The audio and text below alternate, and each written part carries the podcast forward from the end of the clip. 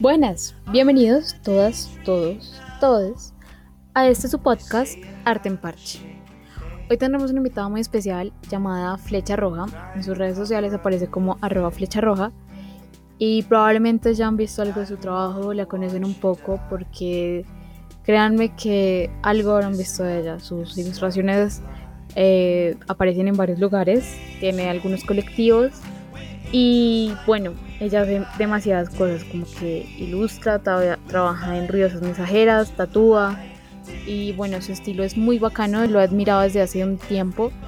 Me gusta mucho lo que ella habla, cómo narra con sus ilustraciones. Vamos a hablar de cómo empezó en esta movida artística, de su manera empírica de empezar, eh, qué tan importante han sido, pues, digamos, ciertas cosas, su inspiración con la música, su inspiración con, bueno, su infancia, muchas cosas bastante interesantes que si usted me está escuchando y está empezando en este mundo de la ilustración, probablemente le interese saber.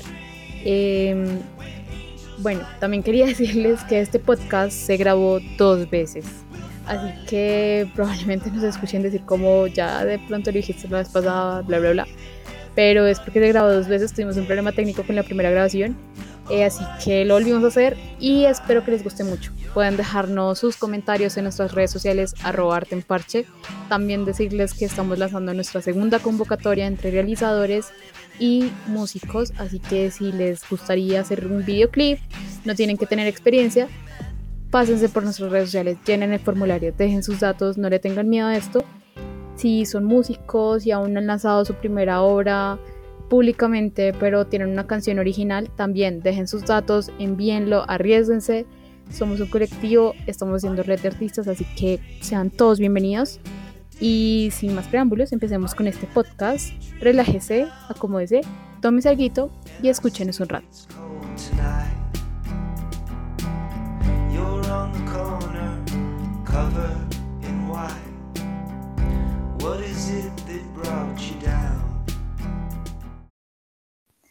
Nos alegra mucho hablar contigo. Y pues nada, yo quería empezar pues de nuevo, que nos contaras un poco de ti, como sí, como algo a grandes rasgos para que la gente te conozca. Bueno, supongo que no va a ser exactamente la misma respuesta, pero lo más espontánea posible. Eh, pues yo soy Flecha Roja, mi nombre de nacimiento es Laura Rojas, yo soy ilustradora empírica, también soy licenciada en español e inglés de la querida Universidad Pedagógica Nacional y mm, pues nada, tengo 24 años y me gusta mucho el dibujo y la bicicleta. Ah. Bueno, pues Flecha, cuéntanos un poquito de cómo iniciaste en el dibujo, cómo fue ese primer momento. Bueno, pues yo creo que no hay un primer momento, todos los días son un primer momento, entonces pues creo que eso lo podría hablar quien experimentó muy cerca a mí, que fue mi mamá, y ella ha sido la que me ha, brindado esas experiencias con sus recuerdos. el inicio fue como mucho la curiosidad con la anatomía animal, em, pues también los humanos, porque otra vez híbrida siempre. Eh, y yo creo que algo que mi mamá resaltó mucho es que yo inicié el dibujo era porque siempre estaba sola. Pues como yo no estaba con ella en, mi niñez y estaba de un lugar a otro, como que siempre estaba en, esta cosa de, estar dibujando y de pedir cuadernos y de pedir lápices como para hacer algo que no sea molestar a los grandes. Ah, o no sé qué intención tenía, pero sí ahí está ese recuerdo con mi mamá y pues que siempre me lo ha como recalcado quizás respecto a cuando le preguntan mis amigas también a ella o, o yo le pregunto porque pues son recuerdos muy vagos, era muy joven. ¿Y tienes algún como dibujo especial, como que recuerdas de esos primeros que hacías, como algún algo característico que tuvieran o algo así como muy especial? De cuando era pequeña, hay un dibujo que yo le hice a mi mamá que era de ella precisamente y fue arriesgarme a todo porque mi mamá es una persona muy hostil.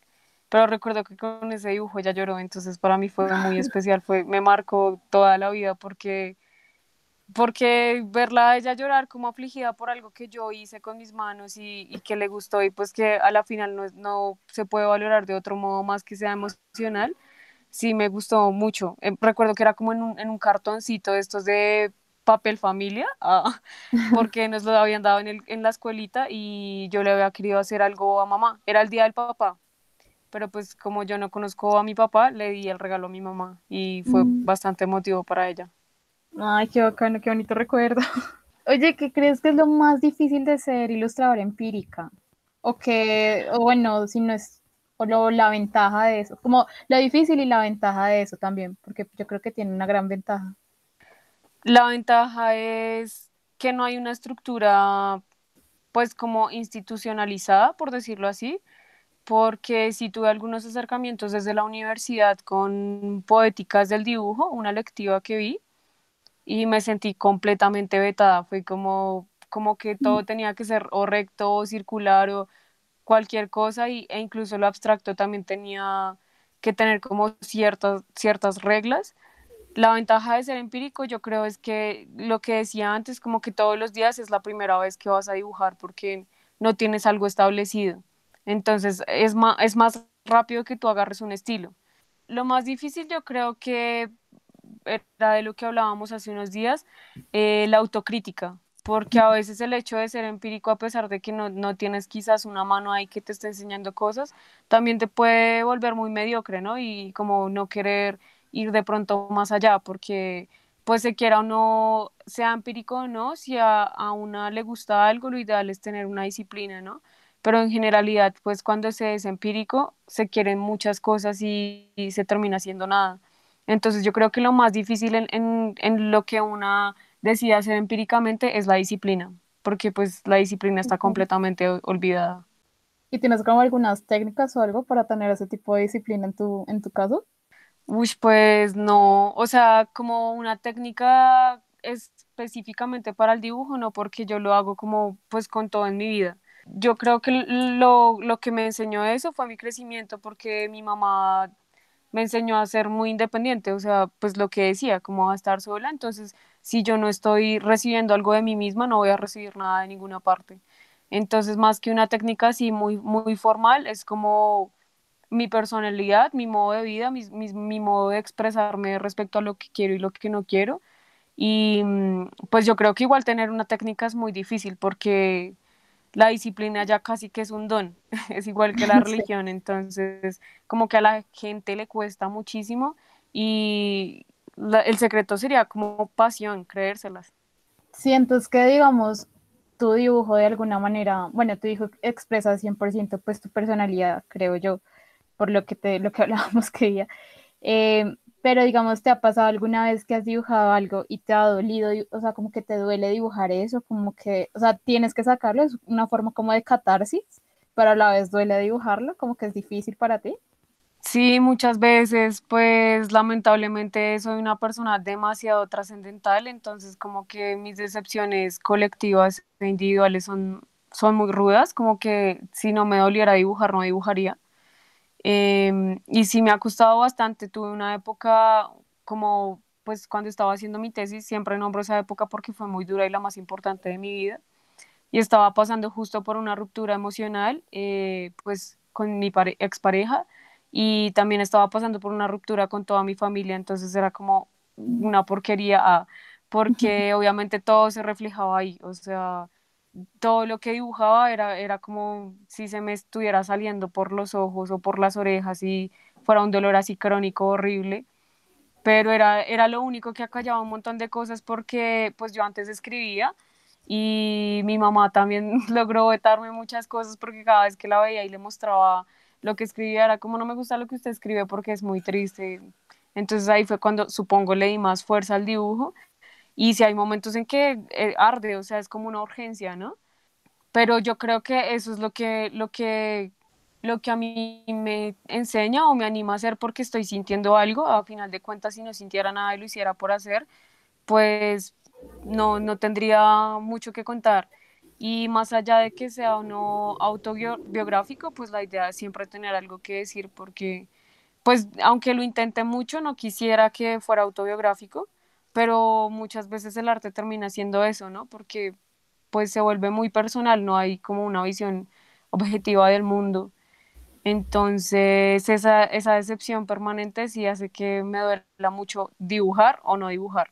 Pero deberías escribir, yo creo que sería súper interesante ver tus escritos más adelante, me, me interesaría el resto. Intento mucho, pues como te decía, licenciada en, en español e inglés, no es como porque me gusta el español el inglés, sino la comunicación, la escritura y la lectura para mí es como el pilar de la vida. Sí, sería súper bacano ver más de eso, creo que sería re, re interesante, siento que... Re triste. Que no, pero yo siento que yo siento que cada uno tiene una forma de decir las cosas, y sí es triste eso, pero, pero yo lo veo con una forma de catarsis, y creo que sería algo muy bacano uno también de leerlo, porque muchas veces, o sea, digamos, yo mirando tus ilustraciones me siento, digamos, como identificada en ciertas cosas, es como lo que hablábamos, y era como el tema este de que no hay una casa, de que no hay un lugar, sino que la casa se puede empacar y se puede llevar a cualquier sitio, es como que también a uno lo hace como identificarse con eso. Entonces, eh, siento que sí, sí, sí es, es lo, lo, bacano de tu estilo, como, porque no es como tu estilo técnica, sino tu estilo de contar, es lo bacano. Digamos, con eso, con eso de narrar, mm, ¿tienes algún proceso o algo para hacer tus ilustraciones o nacen más que todo el momento? Generalmente son muy espontáneas, pues antes de la pandemia si era como cualquier cosa que sintiese ya me generaba algún algún modo de, dibujar, pues quizás de, imaginar cosas, porque en general es de la imaginación, ¿no? O, sea, como que yo no me eduqué tanto para traducir algo que ya estoy viendo, como pues copiar. Pues es que creo que no, no habría una técnica ahí porque primero utilizaba la anatomía animal y la anatomía humana como excusa para tener quizás una estética en el dibujo, ¿no? Pues porque estaba aprendiendo. Y ya luego de estar más grande, sí fue como cosas que me gustaría ver o que de verdad veo en mi mente, porque igual también soy una persona resoñadora y re ilusoria. Entonces, yo creo que algo también que me ha permeado ha sido la literatura. Creo que la, literatura nos abre un montón por las posibilidades de ver el mundo, ¿no? Porque no, no, la imaginación no nace de la nada. Entonces es posibilitar otros mundos de maneras pues que tú lo puedas contar a otro, porque si te, se queda solo contigo no, no hay posibilidad de, de que eso sí sea un mundo. ¿Tienes referentes? Así, pues yo me imagino que pues todos tenemos como algún tipo de referente. Eh, ¿Cuáles son en tu caso? ¿Como que artistas sigues así que inspiraron tu trabajo o que inspiran?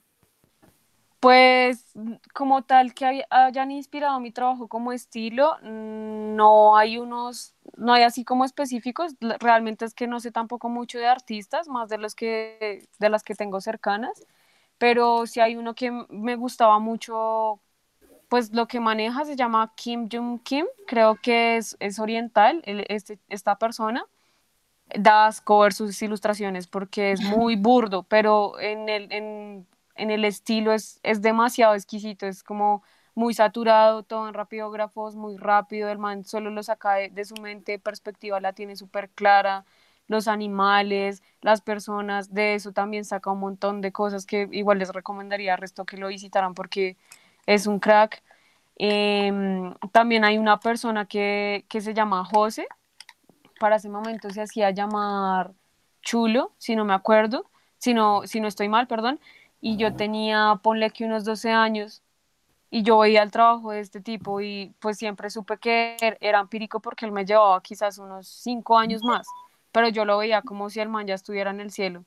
Y ahorita está en el cielo. O sea, ese man para mí es una inspiración brutal porque es un, era un punkero cualquiera y que le gustaba garabatear y la disciplina fue lo que lo hizo llegar. Ahorita creo que está como en Ámsterdam animando y trabajando de lo que le gusta y él no pasó nunca por la universidad y es como, de verdad es muy bueno en lo que hace y se nota que lo hace con, con mucho amor porque él primero lo hacía dirigido como a niños, luego lo hacía dirigido al tatuaje, luego lo hacía dirigido como a adultos, luego empezó con las historietas, como que no tenía una zona de confort y el man se arriesgaba todo y siempre supe lo que él hacía o no hacía porque ya tenía un estilo que había nacido de sus manos, o sea, yo no he visto otra cosa que se parezca a lo que él hace, como que para mí la inspiración no es puntualmente como, como lo hace, o sea, como su estilo en la grafía o su estilo estructural en, en los dibujos, sino como la logró. Es como, en serio, muy, muy bueno, como que ya el concepto que tiene todo por detrás es retrascendental porque pues nada, o sea, es como arriba los de abajo. Y, pues. y él la logró por completo y con cosas que ahorita pues a la gente no le vale. ¿Tú, ¿Tú cómo sientes que ahorita se puede mostrar este trabajo? O sea, como, digamos, ahorita yo siento que las redes sociales son una gran plataforma para los artistas de mostrar su arte, de mostrar lo que hacen. Eh, ¿cómo, ¿Qué otras maneras sientes que también pueden potenciar mostrar tu trabajo a la, a la gente? ¿O en qué otras formas lo muestras? Las redes sociales ahorita son lo que permean todo, pero igualmente ahí está el enlace de la voz, ¿no? Yo también he intentado potenciarlo con, pues, con mis amigos, eh, desde sus bandas, la mayoría son músicos, entonces cómo hacer el enlace con la música me parece excelente, pues primero porque la música también llama a más personas y porque la música también es una forma retrascendental de comunicar en la vida. Entonces yo creo que ese enlace puntualmente ha hecho que en efecto yo, yo logré pues quizá convocar a más personas a, a, a, que dibujen o a que incluso aprecien el dibujo, ya sea mío o de mis compañeras, porque la, la música es algo, eso sí que es re universal, o sea, yo no he conocido a la primera persona que no le guste la música o que la desvalorice así como redes, cualquiera lo hace. La música es, es, es otro don ahí muy bueno y yo creo que enlazarlo con lo audiovisual es muy excelente, muy, muy, o sea, la redundancia lo dice. Ah. Sí, y sí. otro modo, pues que yo insistiría y que no creo que sea, pues no diría como que es el secreto de la vida porque es, es terrible, es la educación desde la escuela, desde la escuela como enseñar lo gráfico y, el dibujo o siquiera compartirlo, me parece que es un método muy bueno porque tú no estás solo con el niño, sino que estás con el papá del niño, estás con el hermanito del niño, estás con la, con la profesora, bueno, etcétera, como que la escuela confluye un montón de cosas que, que no tiene el alcance otro, otra cosa, porque en la escuela está la cultura, está la institución, están los deberes, los no deberes. Yo creo que la escuela sería el secreto de todo, más allá de que sea el dibujo, ¿no? Es el modo de comunicación y el modo de, de otra vez del voz a voz, como que la red social real del, del mundo va a ser la escuela. Ah. Sí, digamos, tú tuviste una experiencia para tu tesis con, con ese tipo como de la escuela, ¿no? De dar arte en, para los niños. Muy jodo, nos contaste algo, pero me gustaría como hablarlo para que la gente lo escuche porque me pareció muy interesante. Pues para ti, ¿qué, qué fue lo bacano de esa experiencia y pues lo complicado también? Pues eh, en principio el simple hecho de establecerlo como para que a otra persona le sirva que no sea a mí, ya es difícil, porque es enfrentarse con 42 seres humanos que tú no conoces y que tienes un, tienen unas necesidades distintas a la de solo vamos a ver dibujitos y pues qué tan chévere, ¿no? Entonces yo creo que planificarlo es muy difícil porque, porque la escuela permea un montón de, de límites que de por sí ya, ya te predisponen, ¿no? Eh, como estudiante, como maestra y como hasta aseadora del colegio. Entonces es, es muy difícil, es muy denso porque enseñar una verdad no se puede, además porque no hay una verdad. Pero yo me divertí demasiado con esa tesis, fue puntualmente por los niños, porque la idea era como hacer un enlace entre mm, la escritura y el dibujo, eh, traducir el dibujo desde la escritura y la escritura desde el dibujo. Yo únicamente me encargué de lo gráfico porque la idea era que desde la escritura eh, creativa, pues ellos se despojaran de un montón de cosas que podían bien ser algo que simplemente les gustara y que vio en la televisión, como algo que les está pasando en la casa. Y me, me encuentro con un montón de cosas que la escuela no se preocupa en que estas personitas expresen. Vuelvo con el ejemplo de, de un caso pues en donde se experimentaba lo del divorcio que era como todos se reflejaban en un montón de cosas que no era tan explícito como mi papi y mi mami se están divorciando, sino este personaje está pasando por X o Y crisis y de verdad el, el hecho de traducir ese escrito que esta personita está compartiéndome a mí para hacerlo en un dibujo es como cometer un crimen, ah, es todo un desafío. Eh, algo puntual que me pasó es que una de las niñas también, que recuerdo que ella quería ser socióloga, socióloga también creó una historia así súper depresiva que yo pensé que era un show de una novela cualquiera. Y el día que yo iba a presentar mi tesis en el colegio, era el, último día en, en, ese colegio, Em, esta pequeñita, después de entregarme su trabajo, que era hermoso, con su compañero que, bueno, no voy a compartir el nombre, ambos eran los menores del salón. Resulta que eran los mejores trabajos de mi tesis, de verdad eran los que yo iba a exponer. Y ese mismo día, estos dos peques se automutilaron antes de que yo eh, fuera a hacer la presentación. Resulta que en el colegio me señalan por eso, porque obviamente, eh, pues como que mi tesis había provocado que ellos se enfrentaran a cosas que quizás estaban omitiendo y a que el colegio también lo supiera. Entonces es como ver hasta qué, hasta qué lugar puede llegar este tipo de cosas, porque obviamente yo también me sentí culpable, pero fue como, como bueno, esto hay que hacerlo con mucho cuidado, porque obviamente uno no, o sea, uno no, no, nunca va a saber qué alcances tiene las cosas que una sabe sobre, sobre los otros, ya sean niños, o sean adultos, o sean ancianos. Y eh, yo creo que la esa diversión fue lo difícil, porque fue, fue ver que era algo re brutal que no solo me importa a mí, sino que le importa a niños que de verdad son, son más grandes que yo. Entonces, pues ese día fue enfrentarme a decir como mi tesis es una porquería o mi tesis de verdad funciona y lo que tengo que hacer es como reformar cosas e ideas para, pues para enseñar también a los otros a comunicar, porque la escuela lo que nos enseña es a callarnos. Yo siento que, digamos, pues yo también salí, yo salí de un público y, digamos, hace poquito escuché una frase que me parece súper como correcta y es como el autocuidado o pues, en la terapia o ese tipo de cosas son un lujo, weón. Es como que no cualquiera pueda acercarse a un terapeuta con todos sus problemas, a que te escuchen y a que te digan, y menos en un colegio, porque en un colegio, digamos, yo estoy en un colegio de curas, entonces era como, pues allá, eh, no, en un colegio de monjas, sino luego en un colegio de curas público, o sea, yo pasé como por todo. Y pues allá la verdad nunca te enseñan es cómo comunicar, allá te enseñan esa, una fórmula matemática, una fórmula no sé qué, a leerte la Biblia, a echarte la bendición, a tal, tal oración, pero no te enseñan a comunicarte, no te enseñan a decir tus problemas. Entonces yo siento que tu tesis, digamos, siento que hizo un gran trabajo, o sea, obviamente re triste y re jodido lo que pasó, pero siento que de cualquier manera hubiera pasado, ¿sabes?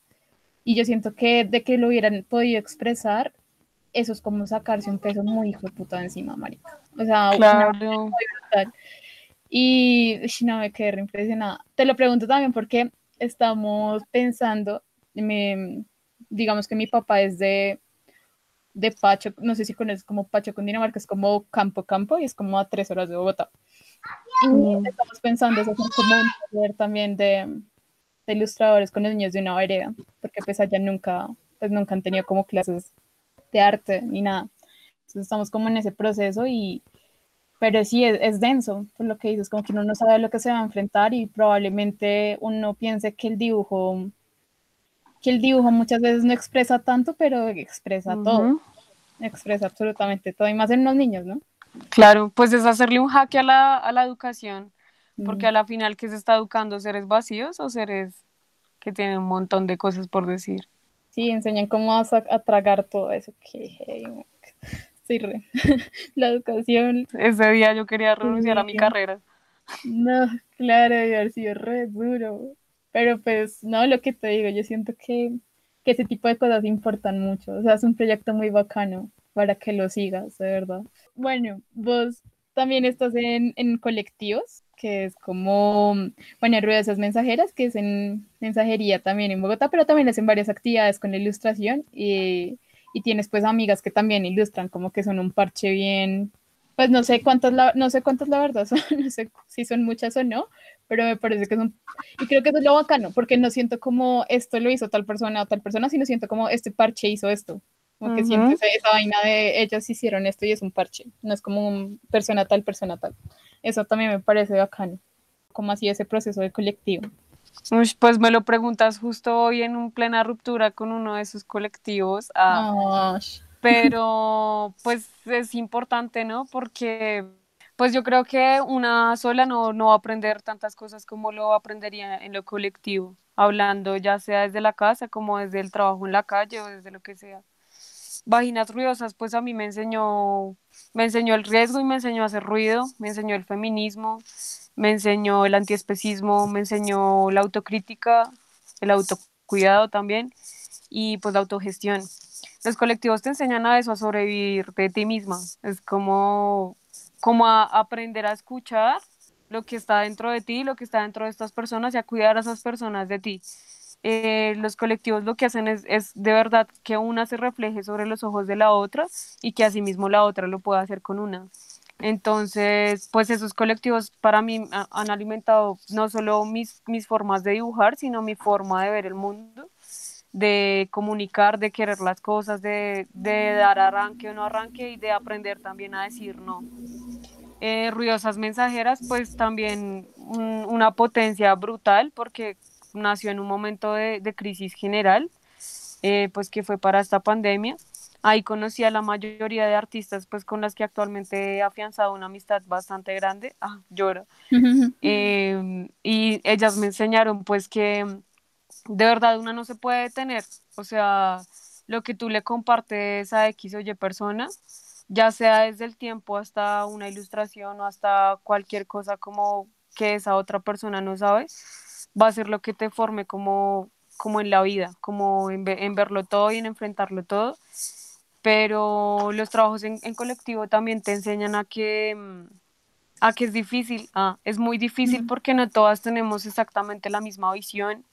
Tú no te puedes bautizar como, como X o Y persona porque se vuelve una religión.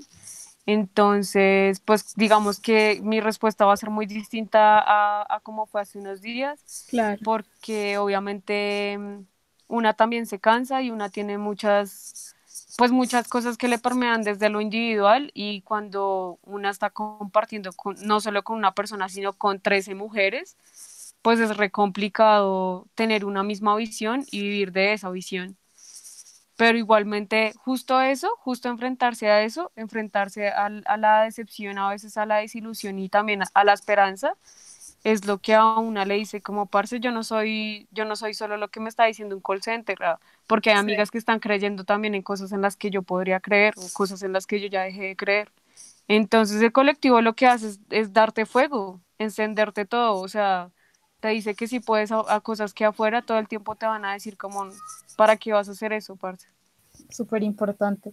No, pues qué cagada que justo hoy se esté como rompiendo algo ahí, pero, pero pues nada, sí, sí, lo que te dices, como que yo siento que de cada cosa viene algo bueno y yo sé que van a salir cosas que ahorita la situación está muy compleja para todo el mundo. Creo que lo personal ahorita está muy, muy heavy y es como que todos estamos como que ya pasamos por esa introspección, como de, ay, me va a conocer y no sé qué, y ahorita es como, marica, qué mierda de persona soy, como que estamos re mal, pero yo siento que eso va a mejorar, como que ese proceso es necesario, sentir como, sí, claro.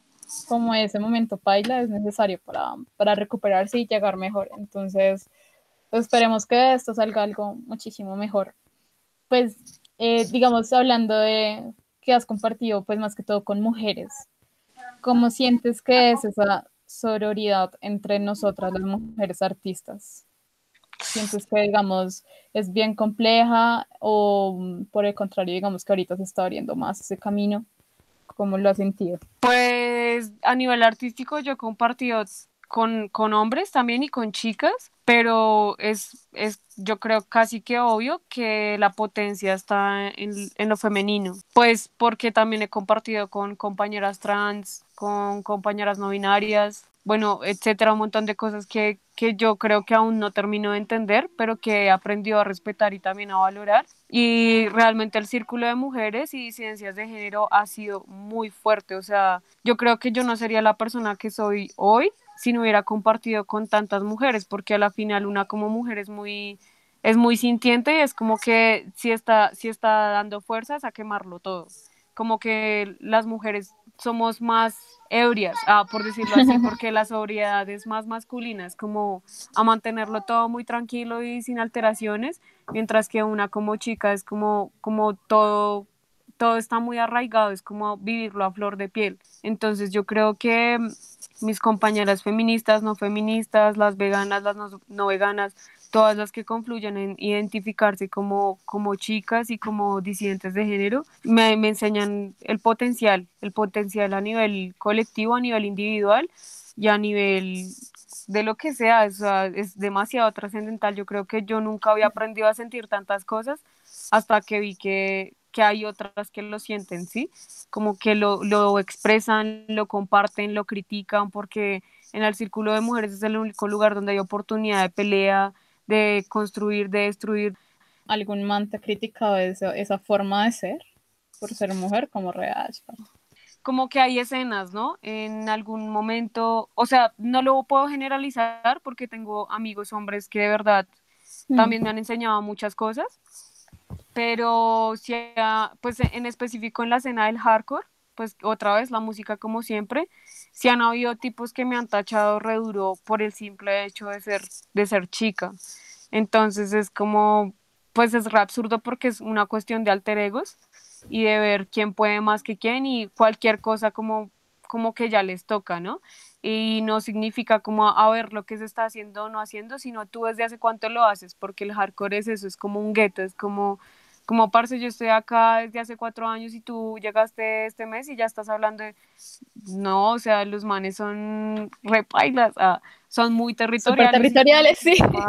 sí, yo me acuerdo que un tipo, un momento compartiendo así de quiso llevarte, el man se paró enfrente mío y me quería pegar. Y me dice, yo no le pego a usted solamente porque es mujer. Y es como, ¿qué? Y, o sea, todo lo anterior que dijo que criticó era simplemente porque yo era chica. Era como, qué asco, o sea, y esto no me ha pasado con una chica, nunca, pero sí con manes. Sí, comparto, compartiste, pensé exactamente lo mismo, como malitos territoriales, pijos de perra.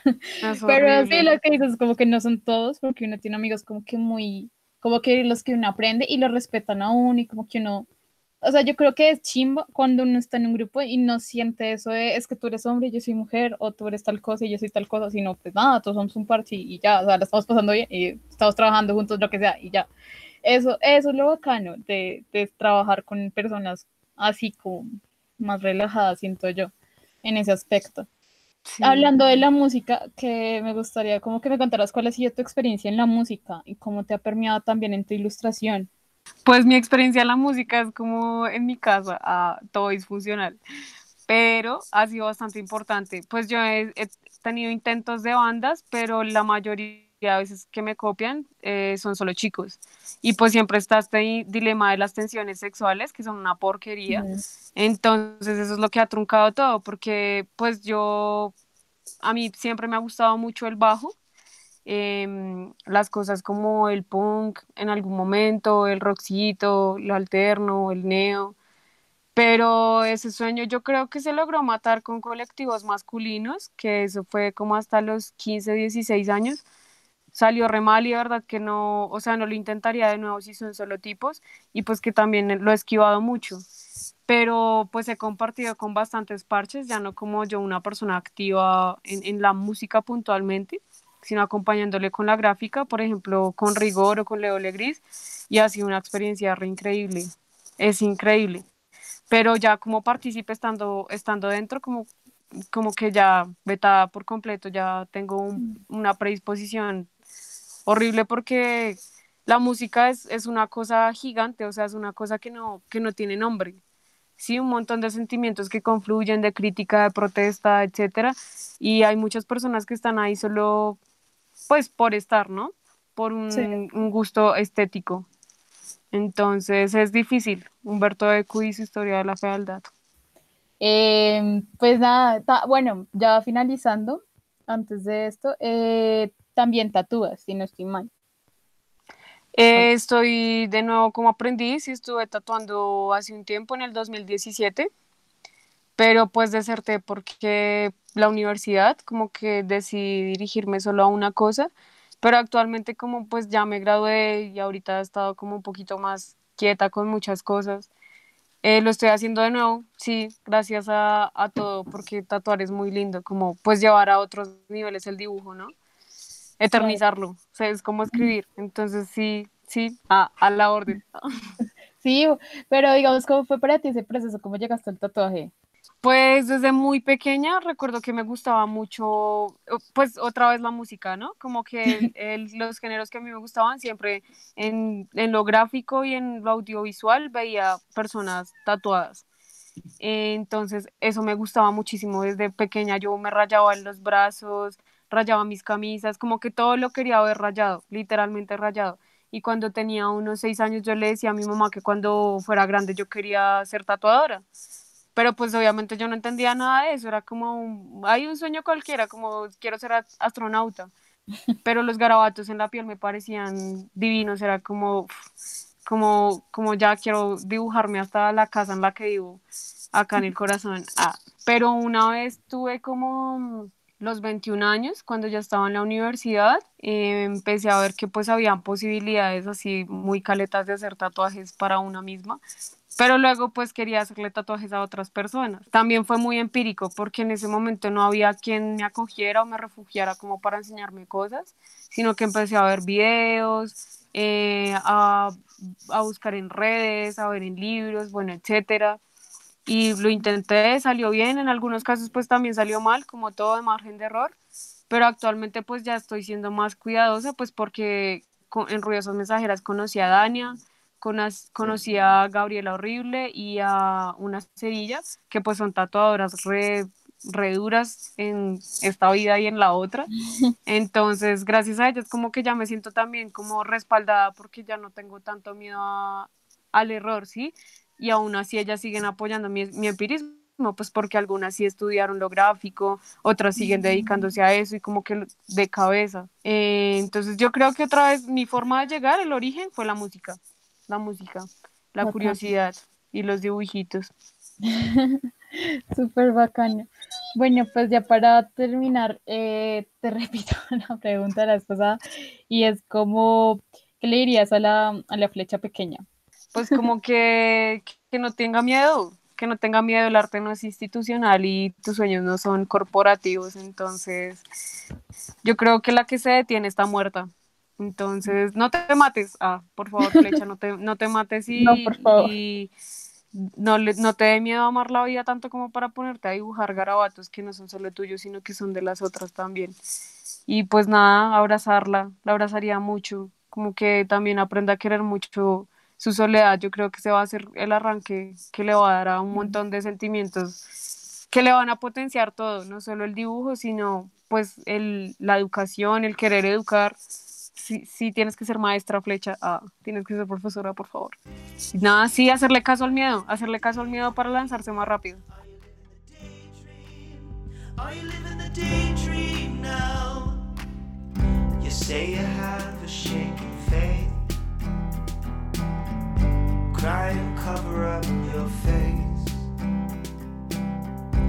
I don't wanna watch you die.